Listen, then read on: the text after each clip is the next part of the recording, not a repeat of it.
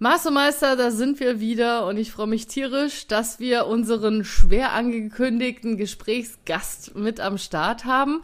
So schwer ist sie aber gar nicht. Laura Luft diesmal mit dabei. Und äh, Katrin, wir haben uns ja letztes Mal schon so ein bisschen ausgetauscht übers Gamen und Zocken. Meinst du, es wird heute eher so ein Autotalk oder werden wir heute einen Zocker-Talk abhalten? Ich glaube, das wird heute ein bunter Strauß an Themen und ich freue mich schon sehr auch auf dich, Laura. Ich bin nämlich ganz gespannt, was du uns alles zu erzählen hast von dir. Ja, hallo ihr beiden und vielen lieben Dank, dass ich bei euch dabei sein darf. Ich bin gespannt, was ihr so für Fragen an mich stellt.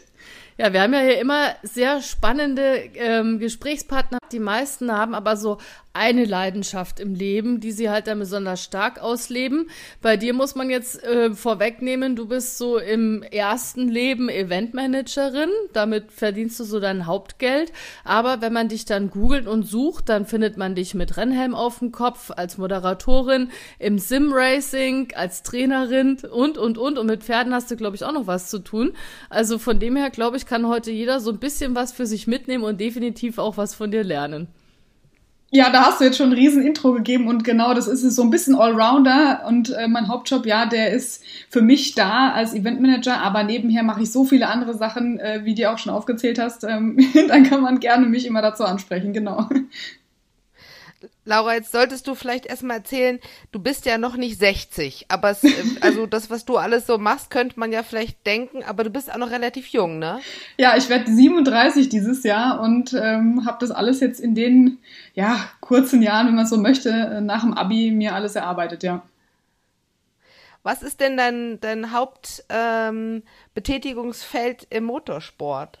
Ja, ich habe mit, ähm, ja, mit dem Kartfahren eigentlich angefangen. 2016 ähm, bin ich dann in den Motorsport eingestiegen und ich habe erstmals 2008 im Kart überhaupt gesessen, also mit 24. Das ist ja schon relativ spät, aber hatte immer den Wunsch und den Traum, dann ins Rennauto zu steigen und deswegen habe ich dann auch den Sprung dazu gemacht. Bin seit 2017 tatsächlich auf der Nordschleife endlich unterwegs dort erstmal in der ACN, dann in der VLN, jetzt NLS. Und ja, nebenher, wie ihr auch schon gesagt habt, noch viele andere Themen am Start. Und ja, mein Ziel ist es dann endlich auch, wenn die Fans wieder zugelassen sind und diese Stimmung einfach wieder so ist wie früher, das 24-Stunden-Rennen dort in Angriff zu nehmen. Bist du das dann schon mal mitgefahren oder ist das dein großer Traum, den es da zu erfüllen gilt? Also das ist einer von meinen großen Träumen, weil ich bin im Kart schon einige auch internationale 24-Stunden-Rennen gefahren und mir fehlt das jetzt im Auto noch und natürlich, klar, möchte man das erste 24er auf der Nordschleife fahren. Ich würde auch gerne natürlich noch in Dubai fahren, weil dort habe ich auch Kartfahren äh, mit dem 24er absolviert. Also was natürlich noch offen steht, äh, gucken wir mal. Aber ich freue mich hauptsächlich drauf, 24er zu fahren und gerade eben auf der Nordschleife, das wünsche ich mir als nächstes, ja. Ist denn Kart auf der Rennstrecke dann auch oder wo fährt man da mit einem Kart 24 Stunden Rennen?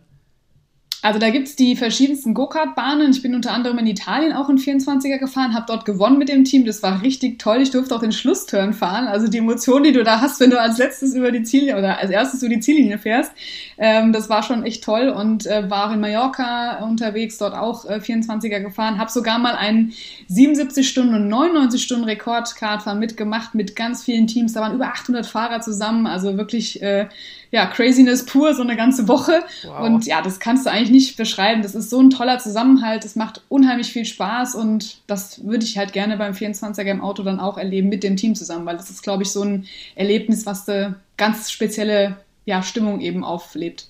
Jetzt hast du das so eben am Rande erwähnt, dass du erst mit was 24 zum ersten Mal im Kart gesessen hast. Mhm. Dann, dann kommst du nicht aus so einer ähm, Motorsport-fanatischen Familie, die sagen so hier, du bist jetzt vier, jetzt setz dich mal rein und gibst mal Gas, sondern du hast es, das hört sich so an, als würdest du das aus eigenem Antrieb in deinem Erwachsenenalter erst begonnen haben. Ja, das ist richtig. Ich habe äh, damals eine Matchbox-Autosammlung bekommen und einen Teppich, habe dann da mhm. angefangen mit drauf rumzufahren und fand das total cool. Und irgendwann saß ich mit einem Kumpel zusammen und wir haben Fernsehen geschaut und dann lief Formel 1 und dann lief äh, Rallye und NASCAR, IRL und wir haben immer dann angefangen, Statistiken zu führen und ich so, ja, wir müssen jetzt Formel 1 gucken, egal ob 4 Uhr morgens aufstehen meine Eltern so, oh ja, gut, wenn du meinst, okay, dann haben die mitgeguckt, aber das war eher so, naja, wir machen das halt mal mit, aber kein Ursprung im Motorsport, nix. Und ich habe dann immer gemerkt, genervt, ich will ja mal Rennfahrer werden. Ja, ja, mhm, mach mal. Und dann habe ich, ja, du weißt ja nie, wie du anfängst, ne? Und du kommst auch selbst dann nicht auf die Idee, ja, könntest ja mal Kart fahren, weil keiner aus meinem Freundeskreis hat das jemals gemacht, bis mich dann mal ein, äh, ein Kumpel bei einem Drifttraining gesehen hat und meinte so, ja, wieso fährst du eigentlich nicht Kart? Warum machst du das eigentlich nicht? Ich so, ja, pff, keine Ahnung. Und dann bin ich da äh, eingestiegen und habe mich von dort an hochgearbeitet über Leihkart fahren bis zum, sag ich mal, GTC. Das war dieser Rennkartbetrieb, immer noch zwar Viertakter, hatte nie ein eigenes Rennkart oder überhaupt ein Kart und äh, ja, habe mich dann in diesen Endurance-Bereich äh, mit eingearbeitet, mit meinem komplett eigenen Geld, vom Kart bis ins Auto, jetzt bis heute selbst finanziert, ohne Sponsor. Also da habe wow. ich alles mal auf den Kopf gehauen nach dem Studium, was ich eingenommen habe. Ja. Man muss aber auch fairerweise dazu sagen, also ich bin früher auch viel in Karthallen gewesen, beziehungsweise in Nähe des Altmünchner Flughafens groß geworden und da gab es dann so eine Außenbahn.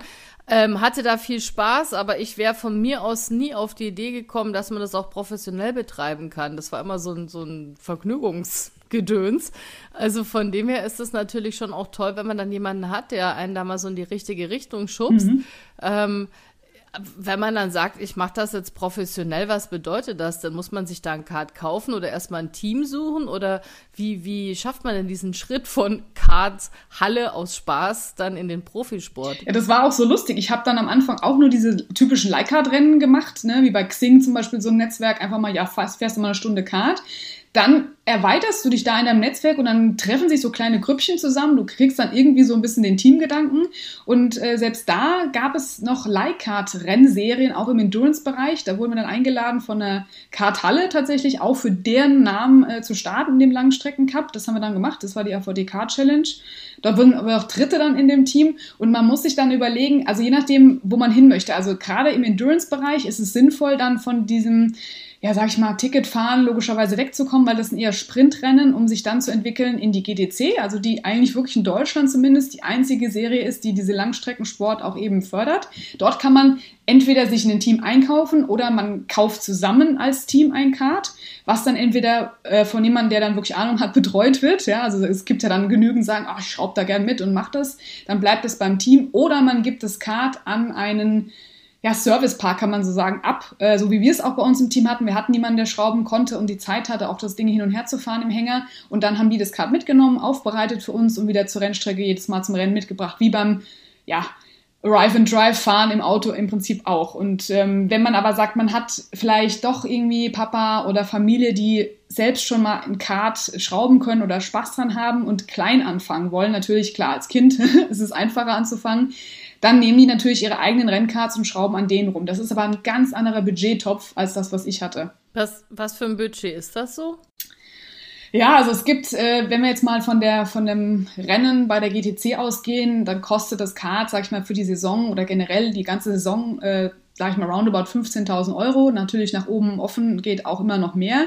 Damit kann man aber dann schon acht Rennen, sag ich mal, gut bestreiten, teilt sich das im Team auf äh, und hat dann schon professionelleren Kartsport. Wenn man aber jetzt ein eigenes Kart hat und gerade auch noch äh, Schalter fahren möchte, ja, also da gehen die Preise teilweise schon äh, 20.000, 50.000, 100.000. Ne? Also auch gerade die großen Serien, Rotax Max oder die anderen, die alle da noch äh, gerade in der DKM sind, also das sind richtig viel Preiskeller, die man da äh, zwar auch abstauben kann, aber man muss erstmal natürlich einiges hinblättern, um da überhaupt auf das Niveau zu kommen und jahrelang durchhalten. Also das ist schon sehr, sehr teuer. Jetzt habe ich mir auch gerade so gedacht, meine Güte, ähm, weil es ist ja äh, vom Kostenfaktor so viel, dann brauchst du neue Reifen, dann brauchst du auch irgendwie, mhm. dann musst du ja irgendwo schlafen, brauchst irgendwie einen Wohnwagen oder keine Ahnung, wie das dann so abläuft. Das hört ja nicht auf und ähm, du bist ja dann auch im Prinzip dauernd unterwegs und ähm, musst dann auf der anderen Seite irgendwo das Geld ran schaffen.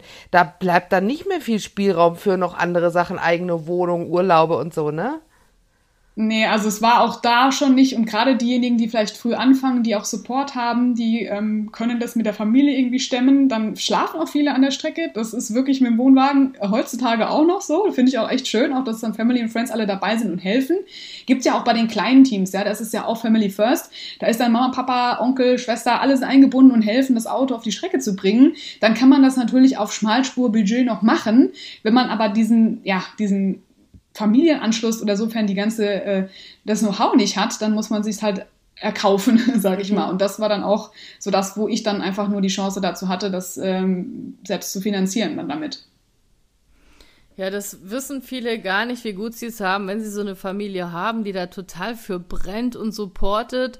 Ich habe das auch immer ähm, so bei den kleineren Cups mitbekommen. Ne? Da kamen halt immer die Fahrer rein und du hast gemerkt, es sind so Einzelkämpfer und andere kamen da immer mit ihrer ganzen Family und hatten noch einen ähm, äh, Mind Mindness-Trainer dabei und ich mhm. weiß nicht, wer da noch so alles am Start stand. Aber letztendlich, wenn man dann so ein Einzelkämpfer ist, macht einen das dann auch stärker oder hat man dann mehr den Drang, auch schneller voranzukommen vielleicht? Du hast halt mit vielen ähm, Hürden zu kämpfen, muss ich ganz ehrlich sagen, weil wenn man da alleine erstmal steht, und so ging es mir am Anfang auch, ne, man fragt sich da so durch und gerät vielleicht dann auch mal an welche, die sagen, ach naja, äh, sehen wir nicht so eng, mach mal, dann passt es aber vorne und hinten nicht und du musst erstmal schauen, habe ich mein Equipment ready. Ne? Also klar, ohne Sicherheit äh, geht nichts auf der Strecke. Das war dann im Kartsport für mich direkt wichtig. Ich bin dann mit Halskrause rumgefahren und sonstigen Sachen. Da handhabt das jeder anders, aber dann stattest du dich erstmal aus. Dann guckst du, okay, welches Team nehme ich denn? Oder wie kann ich denn da überhaupt hinkommen? Ja, weil ist ja nicht so, dass du einfach da hingehst und dann sagen alle so, ja klar, fahr doch einfach mit unserem Kart, du musst dich ja beweisen, du musst ja checken, ja, es muss ja klar sein, dass du nicht das Ding in der ersten Kurve erstmal zerschrottest, ja. Ähm, da hatte ich zumindest zumindest den Glück, dass äh, ich bei diesem Ticketfahren einfach Aufmerksamkeit bekommen habe von dem Kartbahnbetreiber, weil damals war es ja auch noch so, es waren so wenig Mädels, also gar keine. Ne? Meine erste Begegnung war wirklich im ersten Rennen. Ich hatte mich angemeldet, äh, ich bin ja so 10 Minuten Ticket gefahren und hatte gesagt, ach, macht ja Spaß, ich mache jetzt so ein Stundenrennen mit. Und dann kommst du da hin und dann stehen nur die Männer da und dann sag ich so, ja, wo geht's denn jetzt zur Anmeldung? Und die so, ja, wann wird denn dein Partner mit, dein Freund oder was? Ich so, ähm, ich habe mich hier angemeldet, ich fahre jetzt eine Stunde mit. Alle so, ha, ha, ha. Ja. Und ich so, ja, warum nicht? Und dann, dann ja, musst du dich da mühsamst durchwursteln und äh, bist dann öfters mal als Bremskloss benutzt, ja. Das macht dich härter, weil du einfach auch diese, ihr kennt es ja selber, ne? Die Vorurteile so, ja, die Frau hat keine Ahnung, ähm, da irgendwie abhandeln kannst. Äh, von daher und sitzt dann wahrscheinlich auch drin und denkt sich so, jetzt zeige ich es euch. jetzt gebe ich erst recht Gas. Ah, ja, klar, also ja. ja, lässt sich dann auch wenig unterkriegen, ne? Vor allem, ja, musst einfach dich durchboxen. Hat sich das im Laufe der Jahre äh, verändert und auch als du dann ähm, auf die Autos umgestiegen bist? Oder ist es äh, in Teilen immer noch so? Ja, witzigerweise, da war es dann nochmal anders. Also du musst dich ja A, erstmal sowieso immer beweisen, nochmal mehr als ein Mann. Es sagt ja auch jeder irgendwie, ist so witzig, ne? Also da kommt man nicht von weg und man erwartet dann immer so, ja, jetzt fährst du gleich auf Polen, ne? Ich so, ja, klar. Also ich habe das erste Mal das Auto unterm Hintern, fahre die erste Mal Nordschleife, logisch. Also ich bin froh, wenn ich erstmal ankomme, ne? So die Erwartungshaltung für einen selber. Ähm, natürlich willst du immer vorne mit dabei sein. Gut, jetzt in der RCL, wenn du anfängst, ist es eh erstmal wurscht, ja, Hauptsache du überlebst ähm, und fährst eine gute Zeit und hast keine Fehler. Aber das war ja dann auch der, der Umsprung dann vom Dacia auf einen 275 äh, PS äh, Heckantrieb, ne? Und das bei Regen RCN erstes Rennen, joho, ja. Und äh, also die Erwartungshaltung von allen drumherum ist dann so, ja, die kann das doch jetzt, ne? Die hat doch jetzt genug Karterfahrung. Aber dass das ein anderer Sprung ist und dass äh, schon du dich auch im Auto anders beweisen musst mit viel mehr Effekt drumherum, du siehst halt weniger, du hast viel mehr Autos und es kann halt auch viel mehr passieren, ja, als im Kart, weil da hast du, also da hatte ich nie so die Bedenken, ne, die du dann im Auto eher hast, weil wird ja auch teurer, ja, dann hast du gleich so die SB, die im Kopf mitfährt, da muss man sich erstmal mental wieder umstellen und sagen, nee, kann ich, ich pedal to the metal, es geht, ja, also da hast du mit solchen Sachen dann eher zu kämpfen. Mhm. Und mit was für ähm, und mit was für Autos ist man da so unterwegs? Was sieht man da? Was mit was startet man? Also das ist komplett unterschiedlich. Du hast teilweise auch einen Lupo, der mal mitgefahren ist. Du kannst auch einen Dacia Logan fahren. Du hast dann aber auch äh, einen TCR. Also wirklich äh, alles durch, alles durch die Bank weg, was dort an Start geht. Ähm, ich hatte letztes Mal, da war auch ein altes DTM-Auto. Also du kannst da wirklich jede ja, kannst jetzt nicht mit dem GT3 ankommen. Also sollte das nicht der Fall sein. Ja, gab es aber auch schon mal lustigerweise, dass da einer mitgefahren ist, weil die das als Training genutzt haben. Aber letzten Endes ist es so, dass du in bestimmten Klassen fahren darfst, ähm, außer jetzt die GT3 mal ausgenommen und kannst dort antreten mit deinem Auto. Kannst auch in der äh, GLP Start, das ist sogar die Vorserie zur RCN, die dann nochmal mit äh, ja, weniger Reglement äh, zu tun hat, auch mit anderen Zeiten. Da kannst du wirklich ganz langsam fahren und wirklich nur für dich. Also da kommst du ohne Stress dann auch noch rein. Und das ist aber auch ganz gut, weil letzten Endes muss das mal jeder können. Also wenn du einen Sprintrennen hast und siehst du um dich herum vielleicht zehn Starter, wenn du es hast, oder 20, lagen mal 30, ja, aber dann kommst du auf die Nordschleife und hast dann halt 170 Starter, ja Die mhm. siehst, siehst jetzt in der RCN nicht ständig alle, logischerweise, aber du fängst dann an und hast mehr Überholmanöver, weil du natürlich auch mit anderen Klassen fährst und dann ist es wichtig, auch den Sprung dann, dann in die, in die VLN zu machen, um mal zu sehen, wie das ist, weil da fährst du halt dann wirklich Rennen, ja. Und RCN ist dann eher die Gleichmäßigkeitsprüfung, wo du nach der Zeit fahren musst, dass du eine Setzzeit hast und die bestätigst dann, also möglichst ohne mhm. großartige Fehler. Und ähm, ja, es ist ein guter Lerneffekt, definitiv. Und sag mal, hast du denn, als du aufs Auto umgestiegen bist, hattest du irgendwas im Kopf, wo du gesagt hast, da möchte ich hin, das ist mein Ziel? Also mein Ziel war es generell, äh, den ich mir damals gesteckt hatte, ich will einmal nur im Rennauto sitzen. Auch nur einmal. Hm? War ja klar. genau. Klappt nicht, ja, weil ich saß dann einmal drin und dachte mir so, ja, du musst dann halt weitermachen. Deswegen hatte ich auch äh, mein Budget so ausgelegt, dass ich definitiv eine ganze Saison fahren kann. Und wenn es in der Dacia Logan Cup war, wollte ich alle Rennen mitfahren, habe ich auch äh, gemacht. Ähm, und danach war mir eigentlich klar, ich will auf die Nordschleife sowieso.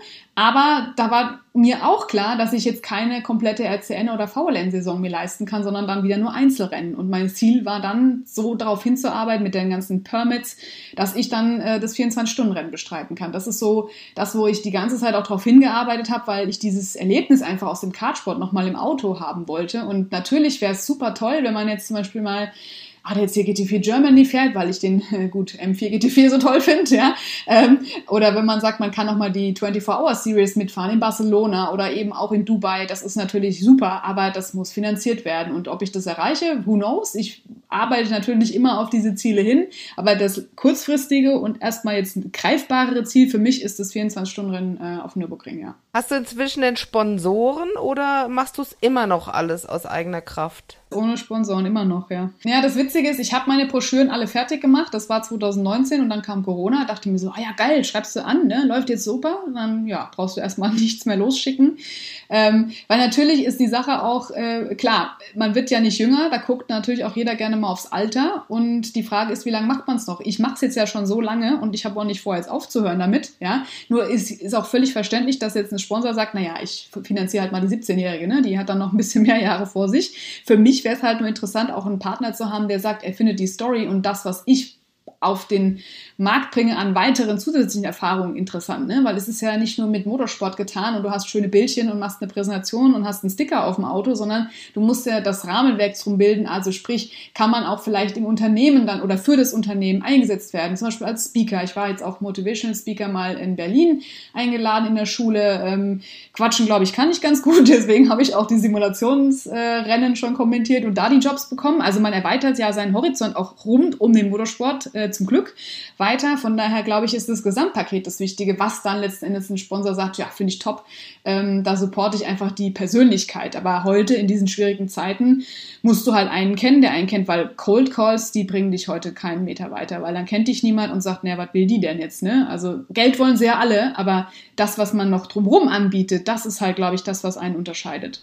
Und Motorsport ist halt in einem Land, das immer grüner wird und in dem man immer weniger laut aussprechen darf, dass man Autos überhaupt noch gut findet. Ähm, wahrscheinlich auch schwieriger, sich da Sponsoren zu angeln, die das dann selber noch toll finden, da überhaupt Geld reinzustecken. Also habe das auch schon mitbekommen, dass da große Sponsoren bei Teams abgesprungen sind und jetzt lieber in Fußball investieren, weil ihnen das politisch unkomplizierter erscheint. Ähm, ja, das darfst du nicht lassen. Ja, genau, das ist das auch das Problem, ne? weil dann kannst du letzten Endes dagegen ja auch nicht ankämpfen. Klar, es ist so mal so. Ähm, und man versucht halt sustainable in anderen Ecken zu sein. Also unter anderem bin ich halt Veganer jetzt dann dadurch geworden, weil ich sage, ich kann zumindest in meinem Bereich vielleicht dann auch andersweitig noch mein Hobby ausgleichen. Ja, du versuchst halt Plastik zu ver äh, vermeiden, wo es nur geht und versuchst dein ganzes Leben drumherum zu gestalten, dass du einfach ähm, ja die Ressourcen nicht noch unnötig strapazierst. Klar, das kann man ja alles machen. Das schließt auch eigentlich, finde ich, nicht aus. Ähm, aber ja, man hat halt trotzdem diesen einen Fleck, sag ich mal, auf seiner Landkarte, der jetzt nicht 100% sustainable ist. Das stimmt.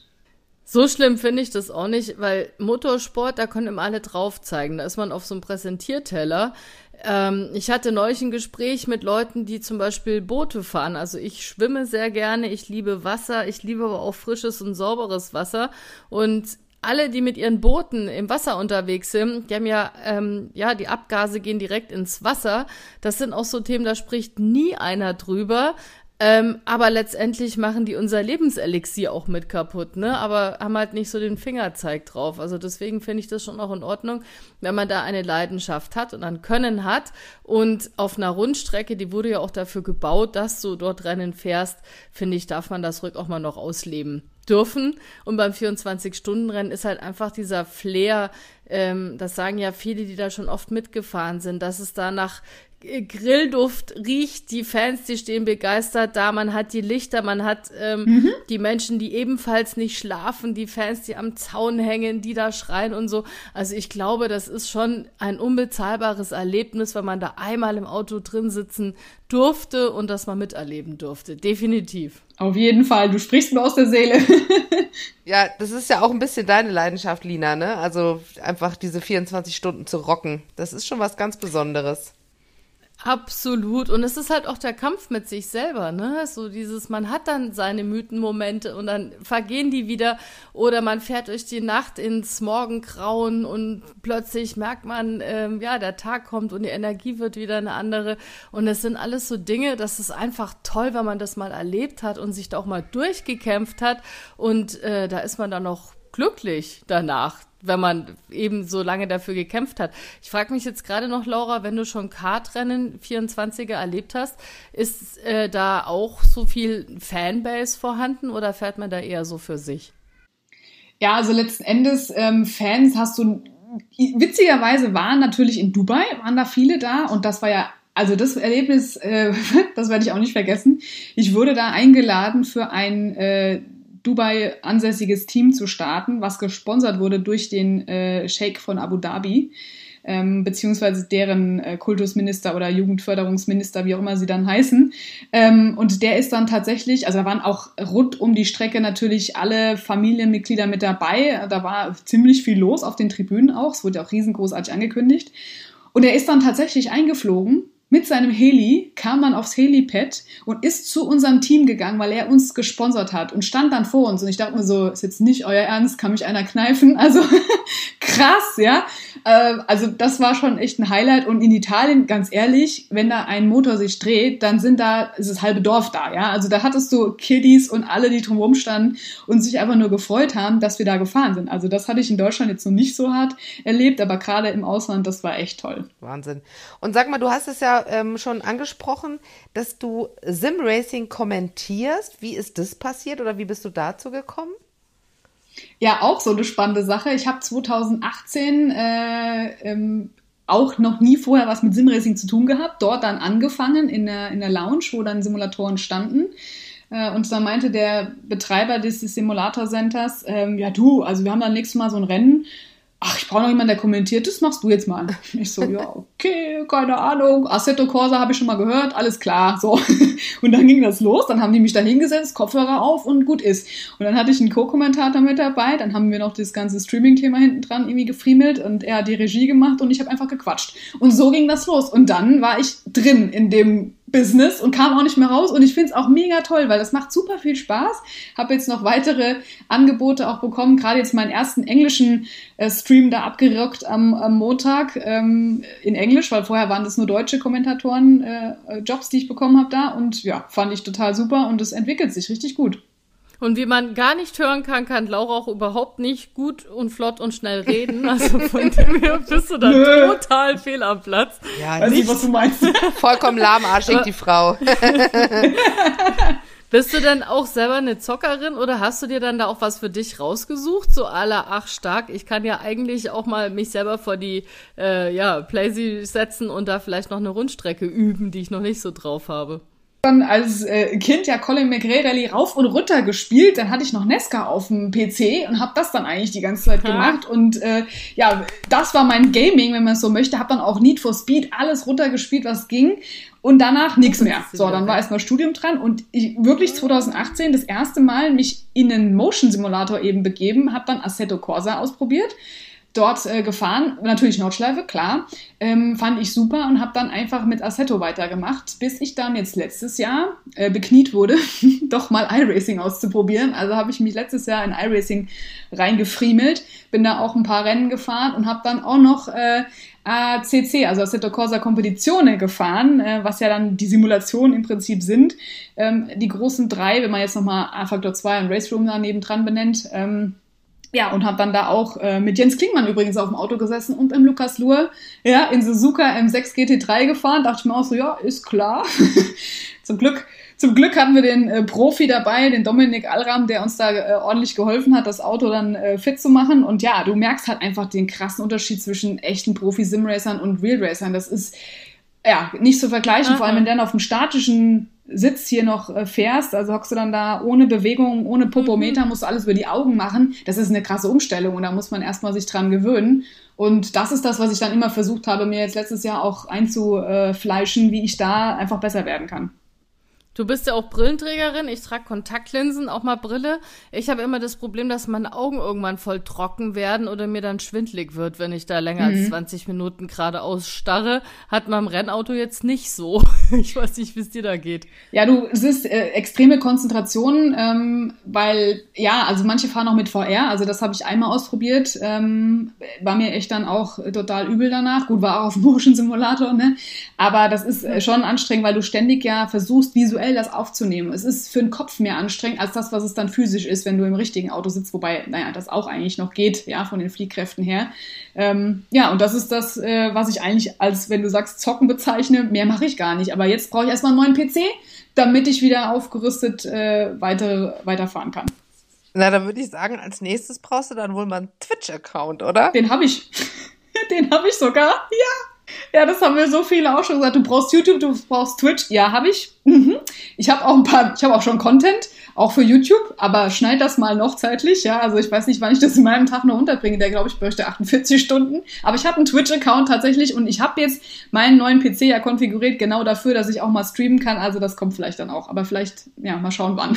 No. Außerdem brauche ich ja dich, Laura, wenn ich dann hier meine große Zockerei zugunsten von Viva Con Aqua starte. Da geht's zwar dann an Dirt Rally. Ich krieg schon die ganze Zeit irgendwelche Nachrichten von den Jungs, zieh dich warm an. Wir hoffen, du hast geübt. Ich habe noch keinen einzigen Tag vorm Fernseher gesessen oder vorm Bildschirm und mal ein bisschen was gemacht. Kann man denn ähm, sich jetzt bei dir auch anmelden, wenn man, also jetzt mal, die Katrin sagt, sie möchte gerne mal die Nordschleife lernen oder ich sage, ich muss einfach überhaupt mal lernen, da schneller zu werden ähm, bei so Games. Kannst, kannst du einem da Tipps geben? Natürlich, sehr gerne. Also das habe ich auch bei einigen schon gemacht. Ähm, fragt mich da gerne und dann können wir uns da eine Session machen. Ähm, und ich kann dann ja, Discord nämlich euch zugucken, wie ihr fahrt und kann euch da direkt die Tipps geben. Ja, kein Thema. Ha. Läuft. Ja. und irgendwann kommt dann Mars und Meister das große Rennen. Ja. Aber erst, wenn wir gut sind. Sehr gerne. Ja, Mann, jetzt sind die 30 Minuten ja schon fast wieder um. Ich glaube, die Pferde, die müssen wir heute mal hinten runterfallen lassen, aber alles andere war schon so mega spannend. Gibt's denn irgendwas, wo man dich dieses Jahr auf alle Fälle noch in Action dann auch sehen kann? Hast du da noch irgendeinen Plan? Ja, also zum Glück, äh, wenn alles äh, so ausgeht, wie ich mir das erhoffe, dann darf ich den Doubleheader fahren, also sprich im Juli, 10. und 11. Juli auf einem M240i. Das ist der Plan, dann auf die Nordschleife wieder zu gehen. Und ansonsten bin ich eh immer bei jedem NLS-Lauf an der Rennstrecke, werde jetzt auch beim 24er da sein, allerdings für Nürburgring TV arbeiten und ja, bin dann halt auch für andere Serien auch an der Strecke, auch als Streckensprecher, dann nicht im Auto, aber zumindest immer an den Rennstrecken mit dabei, ja. Zum Schluss, ähm, wenn, zumindest wenn wir dran denken, fragen wir immer unsere Gäste jetzt nach einem Lieblingslied. Also wenn du dir überlegst, so Sommer, Fenster runter, Musik aufdrehen, äh, was wäre das für ein Song, den du dann hörst? Und äh, den packen wir dann auf unsere Mars und Meister Kassettendeck Playlist bei Spotify. Oh, langes Wort. Ja, also mein Lieblingslied eigentlich, wenn es gerade so sonnig ist, ist Happy. Also das ist, ähm, was eigentlich dann rauf und runter laufen kann, weil das verbinde ich immer mit einem Roadtrip und eigentlich mit guter Laune. Von daher ist das mein Favorite Auto-Lied, muss man ganz ehrlich sagen. Ich glaube, das war heute auch ein Happy Podcast. Definitiv. Ja, das war auf jeden Fall ein Happy Podcast. Und ähm, Genau, wenn ihr jetzt sagt, ihr wollt mal gucken, was die Laura bei Twitch so macht und ähm, ob sie ein neues YouTube-Video hochgeladen hat, dann könnt ihr ja mal auf ihre Seite gehen. Das ist laura-luft.com. Und ähm, ja, da könnt ihr sie ein bisschen stalken. Laura, das war super. Vielen Dank an dich. Super, vielen Dank an euch. Danke, dass du bei uns warst. Und ihr habt ja alle die Message gehört. Kauft euch äh, einen Computer oder eine Playstation und fangt da schon mal das Üben an. Bis Dank. bald.